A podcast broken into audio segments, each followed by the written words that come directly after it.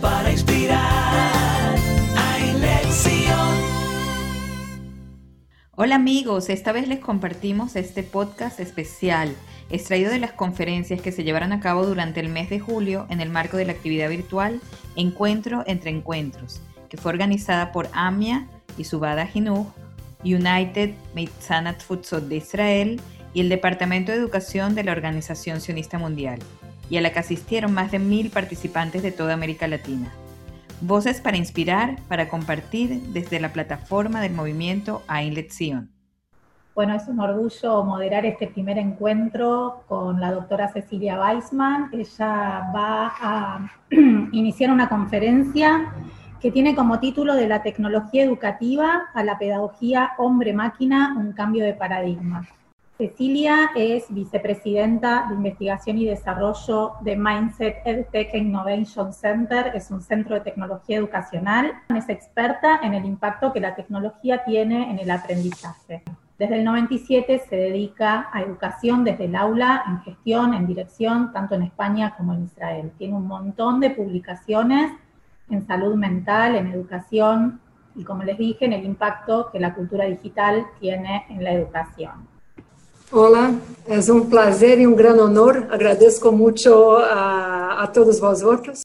Me han pedido hablar sobre eh, la pedagogía hombre-máquina, que es la última eh, oferta que educadores hacen a un mundo donde uh, demasiados cambios ocurren y donde sabemos que el paradigma utilizado en la educación, no importa de qué país hablamos, está obsoleta e isso ha sido confirmado uh, agora, todavia, de uma maneira mais crítica durante a crise que estamos passando uh, da Covid-19.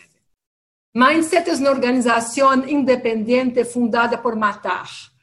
Eh, eu creio que a maioria de vosotros conheceis a Matar, que é um dos organizadores dessa conferência. Matar foi criado há quase 50 anos, vai cumprir este ano, por unos visionários que veían en Israel un, un país que podía eh, ofertar al mundo avances tecnológicos e como sabéis, em nossa cultura, a educação é fundamental. Então, há já 50 anos, eh, uns visionários eh, criaram Matar para estar sempre liderando a inovação de educação tecnológica. Pero Matar, como muitos outros líderes de educação tecnológica no mundo, se han dado conta há uns anos que a educação tecnológica estava quedando detrás, que a revolução tecnológica estava tão rápida que a educação não conseguia manter o ritmo. Hemos visto outras indústrias, como a indústria da saúde, do automobilismo, todas as demais indústrias conseguir, eh, vamos dizer, eh, ir detrás e eh, superar suas dificuldades e transformar a maneira que funcionavam, mas infelizmente a educação não ha podido manter o ritmo. A educação em dia se enfrenta a uma grande crise e estamos falando de todos os sistemas educativos, tanto do universitário, do, fundamental, primário, secundário. Para dar uns exemplos, se falamos das grandes universidades do mundo, Oxford, Harvard, todas atualmente têm um porcentagem significativo de jovens que deixam as universidades depois de dois, três anos. E se uno se dá conta de que essas universidades, para entrar nelas, esses jovens han se esforçado muitíssimo. E a pergunta é por que, depois de tanto esforço, finalmente serem aceitados lá dentro? Sabemos que as universidades não estão preparando os jovens para o mundo que eh, têm delante de eles. Por lo menos, essa é a mensagem que as indústrias enviam aos jovens. Se falamos de los chicos mais jovens que estão agora antes da universidade, desde primeiro de primária hasta em cada país se chama de uma maneira distinta, pero que chamamos em inglês K-12, eh, los jóvenes que de alguma maneira não têm eleição, têm que ir ao colégio. Eh, ahí la situación todavía es peor. Eh, los jóvenes, eh, los chicos hoy en día no sienten ninguna relación con el colegio. Entonces, eh, lo que hemos entendido hoy, que la razón principal por la cual existimos ya no encaja. El alumno no encaja en los sistemas educativos. Los alumnos de la era digital se alejan cada vez más de los sistemas educativos que ya no atienden a sus necesidades de aprendizaje. Y, infelizmente, estamos perdiendo una generación para espaços de aprendizagem muito mais relevantes. ¿Por que mais relevantes? Por exemplo, qualquer um de nós outros. Hoje em dia, se queremos cozinhar algo ou aprender algo que não sabemos, que hacemos todos nós outros? Entramos em YouTube ou entramos na em internet para aprender. Se sentimos um dolor e temos que ir ao médico, que hacemos? Antes de ir ao médico, todos entramos em internet para aprender sobre nossos sintomas. Assim como nós outros hacemos, os jovens todavia mais. E quando encontra essa, uma riqueza de, de espaços no mundo da internet, eles cada vez mais se sentem frustrados com os sistemas educativos.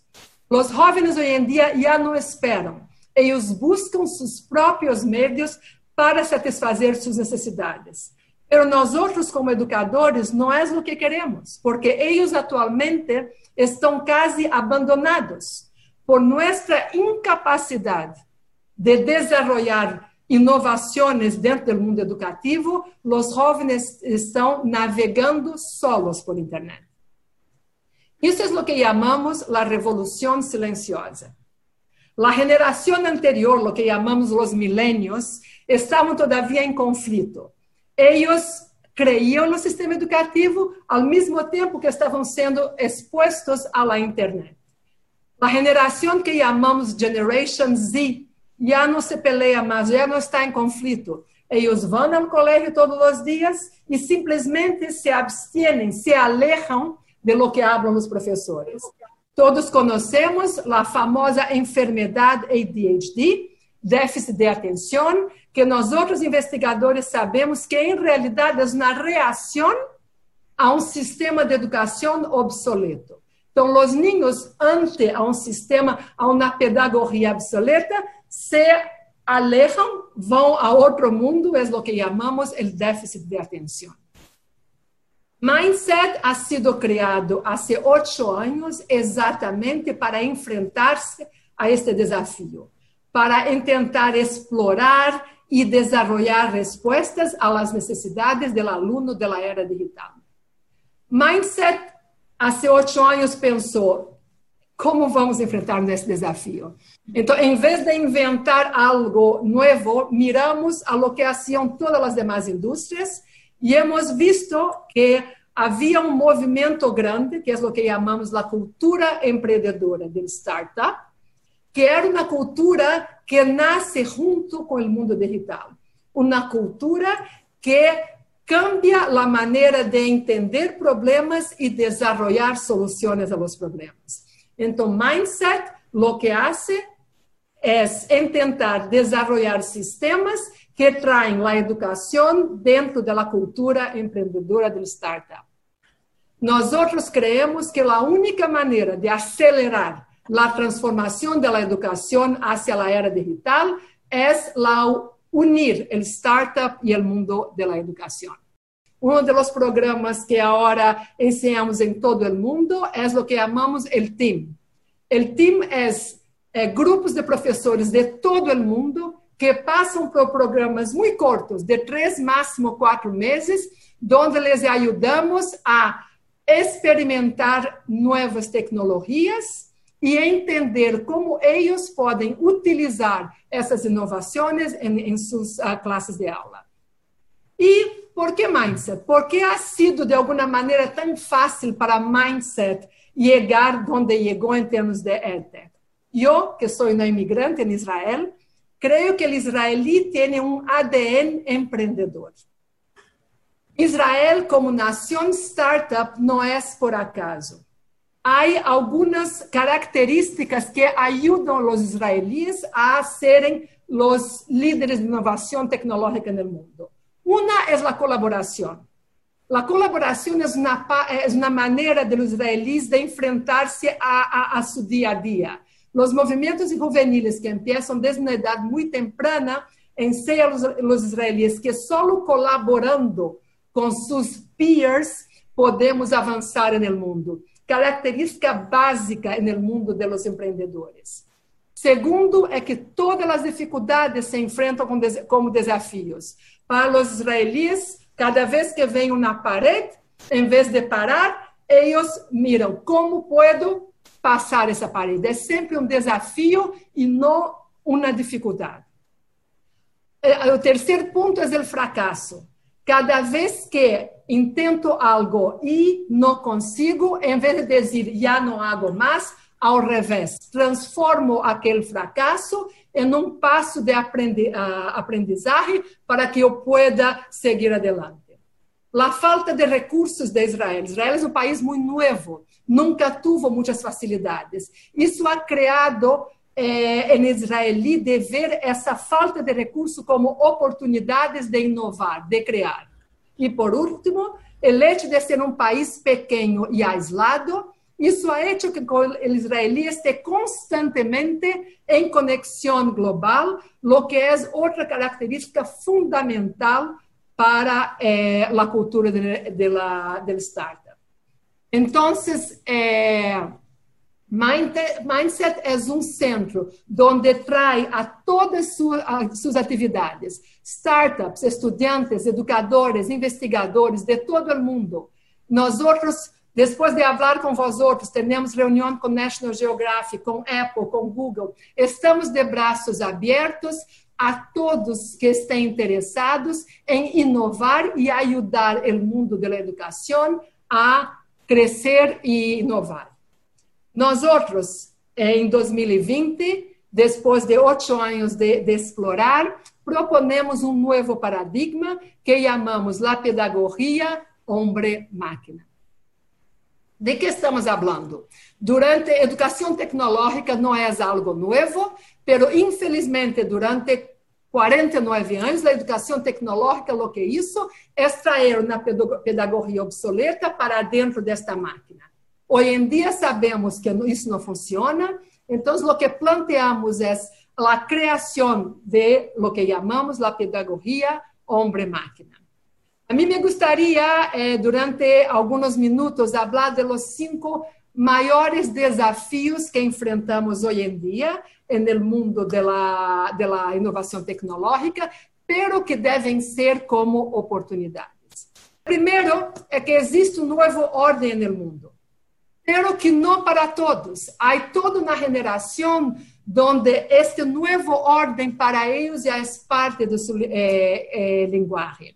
Nós outros estamos como correndo detrás de um trem, que é a revolução tecnológica, e cada vez que creemos que hemos subido ao trem, novamente nos frustramos e temos um sentimento como que os chicos estão adelante de nós outros. Isso cria uma disparidade generacional que nos debilita, o que para mim é muito grave.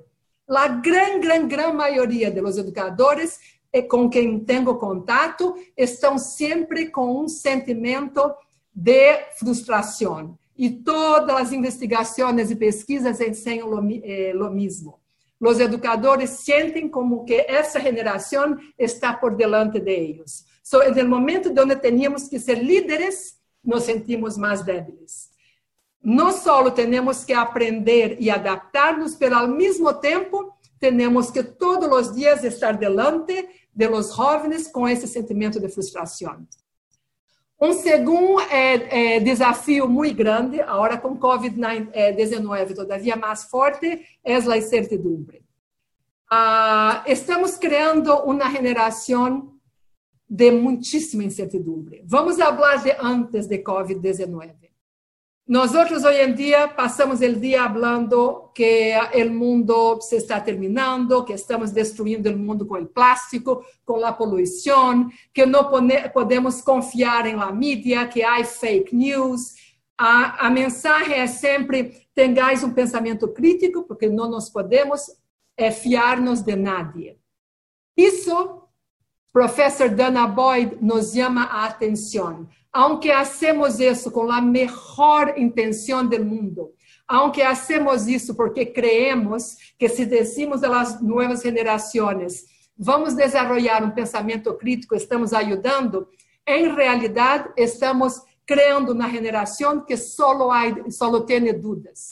E há demasiada gente na internet, não com, com malas intenções, que abusa dessa inocência de los jóvenes e, é, e dá respostas nem sempre tão bem intencionadas. O terceiro desafio é a acessibilidade e conectividade. Hoje em dia, temos acesso a todo e estamos 24 horas conectados a todo. Quando eh, Tim Berners-Lee criou the World Wide Web, há muitos anos atrás, sua ideia, sua visão era criar uma conversação global. Era permitir que, por exemplo, alunos de qualquer parte do mundo tivessem acesso à informação de NASA, de institutos em Suíça. Essa era sua visão. Pero miramos que não foi exatamente o que passou. Temos acesso a todo isso, pero o sentimento que temos todos é que somos livres para navegar em las infinitas possibilidades da internet. Lo que Snowden nos ensinou que em realidade nós somos livres, porque o desenvolvimento da internet ha criado muitas manipulações de muitíssimas empresas que querem que nossa atenção esteja aqui e não allá. Um quarto desafio é sobre os heróis, líderes e maestros. Hoje em dia, há como uma pouca claridade em lo que são os aficionados e lo que são é, é, expertos. PewDiePie, por exemplo, é um grande youtuber, ha sido um, um líder de los jóvenes muito pequenos durante muito tempo. Simplesmente ele abria o ordenador de seu quarto e falava sobre jogos. Em realidade, ele estava sendo pago por grandes empresas e passou a ser experto em vários temas. Reddit hoje em dia é uma a maior comunidade de grupos de interesse. Que é isso? Há jovens que estão interessados em aprender sobre pedras preciosas ou sobre a luna. Abrem grupos em Reddit e entre eles, entre aficionados, em realidade se especializa em temas. Isso são espaços novos que permitem uma aprendizagem comunitária. O aluno hoje deixou de ser simplesmente um consumidor e passou a ser co-criador e colaborador. Então, devemos ver nisto uma oportunidade para que nós outros também introduzcamos essa, esse sentimento de participação do aluno em nossas aulas. E o último uh, desafio é o que chamamos as tecnologias inteligentes, unindo humanos e máquinas. Hoje em dia, eh, eh, todos nós outros, todos os alunos do mundo, estamos expostos a tecnologias inteligentes, então as expectativas que temos são distintas. Entrar numa classe de aula, escutar um professor falando, já não é a realidade que esperamos de um espaço educativo. As máquinas transformam incluso a percepção que temos da realidade. Durante um ou dois anos, todos os headlines falavam da inteligência artificial que ia vir para ocupar o mundo e quitar nossos trabalhos. E eu creio que nós, outros educadores, não devemos ter essa atitude. Ao revés, hicimos durante um ano em Israel toda uma série de conferências chamada Educating AI, para que os educadores aprendam como a inteligência artificial pode ser um complemento para melhorar suas práticas e temos que ser responsáveis à tecnologia que traemos a, nossas aulas. Lo que hablamos é desenhar juntos a pedagogia homem-máquina. E, no, logicamente, não posso deixar de falar da experiência COVID-19, que não só ha reforçado todos os cinco desafios que he falado agora, mas em cima nos ha traído novos desafios. Um é a famosa curva de inovação de Roger, Se mirais aqui a los inovadores e primeiros adeptos, 13%, hasta COVID era a gente que provava novas tecnologias. De pronto, hemos visto o que chamamos os primeiros adeptos forçados. COVID-19 ha obrigado a grande maioria dos educadores a serem adeptos forçados de tecnologias. Isso é um grande desafio que temos. Isso ha hecho que se haya questionado a função de los agentes de educação. De pronto, o professor não era o único agente. Quando o aluno estava dentro de sua casa, o papá, a mamãe, o irmão, todos tinham que ser agentes de educação. Aí começaram a questionar também, incluso, a função do espaço educativo. Do momento que as famílias han visto que se pode enviar conteúdo educativo a casa, para que se falta o colégio? E aí muita gente diz, não, o colégio é importante porque os pais têm que trabalhar. Então, o que é o espaço educativo? Um babysitter?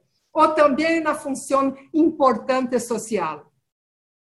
Aí vem a pergunta, qual é a função do sistema educativo? Porque não é só o conteúdo. El COVID-19 nos ha hecho reflexionar como a função real do sistema educativo. Outra pergunta ha traído: o acesso à educação. Tecnologia inovadora com essa máquina estava diminuindo, reduzindo a brecha socioeconômica. Em muitas partes do mundo eh, de, que não tinham acesso eh, de socioeconômico alto, como por exemplo regiões em África, em Ásia, o telefone inteligente era o acesso que tinham a grandes inovações educativas. De pronto, o COVID-19 está traindo novamente as diferenças socioeconômicas e aumentando esta brecha. Então, o termostato atualmente é o paradigma pedagógico em que vivimos está morto, obsoleto, não há uma oferta pedagógica consensuada e os alunos estão desconectados, os educadores insatisfeitos e a indústria confusa. E em cima temos os padres e as comunidades como novos stakeholders. Pero nós outros em Mindset em Israel creemos que COVID-19 é um grande laboratório vivo e em realidade nos traz uma oportunidade enorme de ajudar a estudantes e educadores de participarem ativamente em explorar, provar e desenvolver práticas relevantes ao novo paradigma homem-máquina. Esse paradigma se chama HMP, Human Machine eh, Pedagogy, que habla de um enfoque de aprendizagem que satisfaça as necessidades de uma geração que experimenta uma relação quase simbiótica entre humanos e, e máquinas. ¿Por que simbiótica? Quando falávamos de tecnologia hasta antes de, de máquina inteligente, utilizávamos a tecnologia como um instrumento. Hoje em dia já não é um instrumento. Por exemplo, a memória do ser humano não se exercita como se exercitava antigamente. Por quê? Porque temos o teléfono como parte de nossa memória. Então, o teléfono, de alguma maneira, colabora com a função de memória e possibilita que nossa memória seja muito mais ampla do que poderia ser.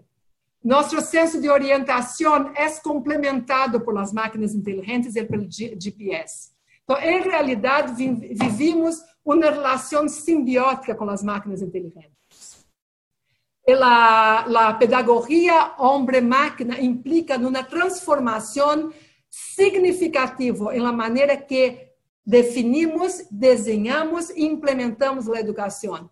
O erro durante grande durante a maioria dos anos e por isso a educação não se desenvolveu é que tentávamos implementar em sistemas educativos simplesmente instrumentos tecnológicos. Hoje em dia entendemos que temos que cambiar a maneira que definimos os espaços pedagógicos. Temos que incluir o aluno digital em todo o processo de, de desenvolvimento de soluções educativas, não só ao final do processo, mas desde a ideação hasta a implementação das soluções educativas.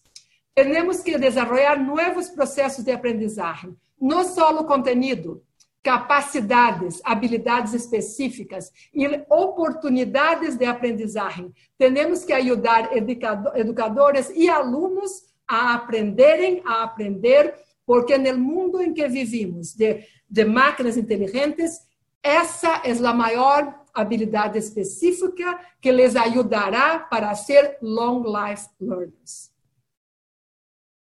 Alguns exemplos de, de, de, de características fundamentais da pedagogia homem-máquina. A alfabetização de lo que chamamos digital e computacional, lo que se chama digital and computational literacy. Hoje em dia, há que añadir a los chicos alfabetizar-se no mundo. O hecho de que nascem familiarizados com o mundo esse não quer dizer que estén alfabetizados para utilizá-los. É um erro crer eh, lo que chamavam eh, digital natives. Isso é uma concepção equivocada. Eles nascem familiarizados com essas máquinas, pero nós outros educadores temos que alfabetizá-los neste mundo. Temos que ajudá-los a ser self-learners. Temos que ajudá-los eh, a desenvolver habilidades para aprender solos. Por exemplo, Conheceis a, la, la gran oferta que existe hoje em dia de cursos online. Quando começaram esses cursos, todos creiam que a gente ia seguir esses cursos. E, em realidade, hasta hoje, há uma quantidade enorme de dropouts. Por quê? Porque não, nós outros não temos as habilidades para aprender solos. Isso também é uma habilidade específica que temos que aprender. La comunidade global, temos que fazer melhor utilização de comunidade global. E, logicamente, aprender a lidar com o virtual e o físico.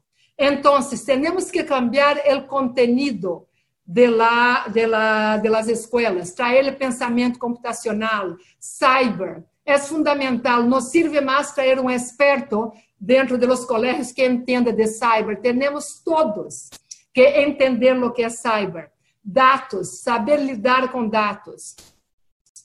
Os ambientes também físico, virtual e o que chamamos hoje híbrido. Seguramente to, todos vosotros han visto a palavra híbrida eh, muitíssimas vezes ultimamente. O híbrido não é utilizar de vez em quando o físico e de vez em quando o virtual, não. O sistema eh, educacional híbrido é um que utiliza a inteligência artificial para aplicar o físico e o virtual segundo as necessidades do momento. Em vez de ocorrer o que passou com COVID-19, que não estávamos preparados, estamos desenvolvendo ambientes híbridos, onde, infelizmente, se algo assim passa, estamos preparados para actuar tanto em sistemas físicos como virtuais. Agentes, não é mais só o professor, como dije, necessitamos do uso inteligente da máquina. Então, eh, Human Machine Pedagogy, implica uma interação ativa entre educadores e learners. Para terminar, Human Machine eh, Pedagogy é uma invitação a todos os educadores para participarem do seu desenho e transformar as hierarquias educativas obsoletas e criar comunidades de aprendizagem onde educadores e alunos juntos desenvolvam uma aprendizagem relevante para a era digital. Muchas gracias. Gracias a todos por estas importantes contribuciones. Nos despedimos en esta oportunidad para seguirnos escuchando muy pronto.